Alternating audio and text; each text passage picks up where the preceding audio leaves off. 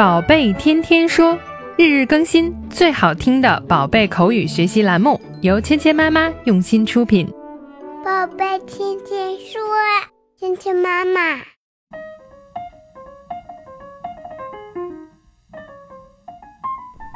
嗨，亲爱的小朋友们，欢迎回到芊芊妈妈和博宁哥哥带给你的宝贝天天说。Welcome to 宝贝天天说 with Mia and Bo。想要看到千妈亲自录制的纠音视频吗？想要每天第一时间收到我们精彩的课程推送吗？不要忘记关注“芊芊妈妈儿童英语学院”的微信公众号哦。佩奇一家和小斑马一家度过了开心的一天，吃了一顿超大的野餐。不过呢，粗心的佩奇小朋友好像又忘记了什么东西，会不会是他又没有照看好自己心爱的玩具呢？一起来听一下今天的对话。Teddy, I forgot Teddy. Oh, Peppa. Now Daddy Pig will have to drive all the way back to the picnic spot. 果然，粗心的佩奇小朋友又把自己的泰迪熊给忘了。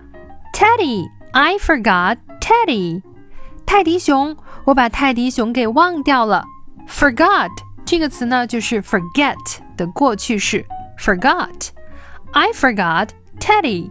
我把泰迪熊给忘了。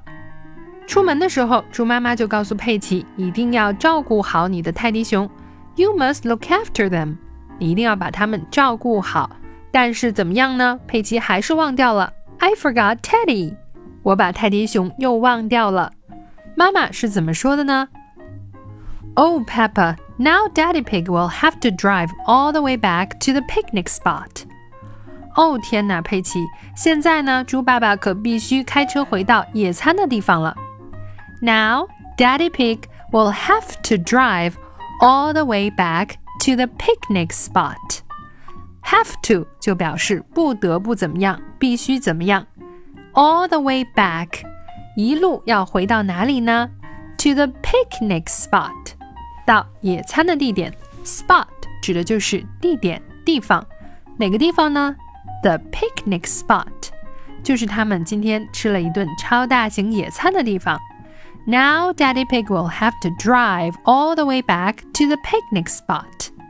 现在呀，猪爸爸必须开车回到野营的地点，给你去取泰迪熊了。粗心的佩奇让爸爸妈妈呢不得不折腾回去。Oh, Peppa, now Daddy Pig will have to drive all the way back to the picnic spot. 今天我们学习的第一个单词是 forgot，忘记。 forget 的过去式，forgot，forgot，forgot，forgot。今天我们学习的第二个单词是 spot，地点。spot，spot，spot，spot。 spot。好，接下来我们来练习今天的跟读作业。Teddy, I forgot Teddy. Teddy, I forgot Teddy. Oh, Peppa. Now Daddy Pig will have to drive all the way back to the picnic spot. Oh, Peppa. Now Daddy Pig will have to drive all the way back to the picnic spot. Teddy, I forgot Teddy. Teddy, I forgot Teddy. Oh, Peppa.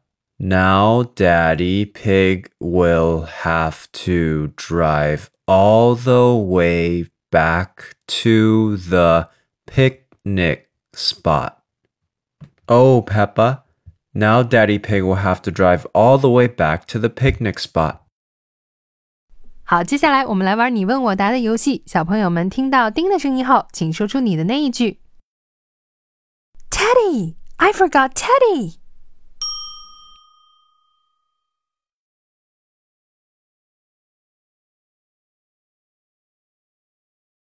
Terrific job for the week.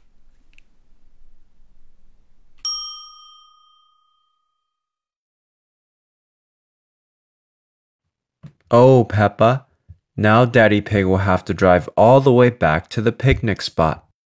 Be proud of your excellent work this week. 好，今天的内容就到这里了，小朋友们学会了吗？更多精彩的内容，请关注“芊芊妈妈儿童英语”的微信公众号，还有喜马拉雅专辑。我们明天不见不散。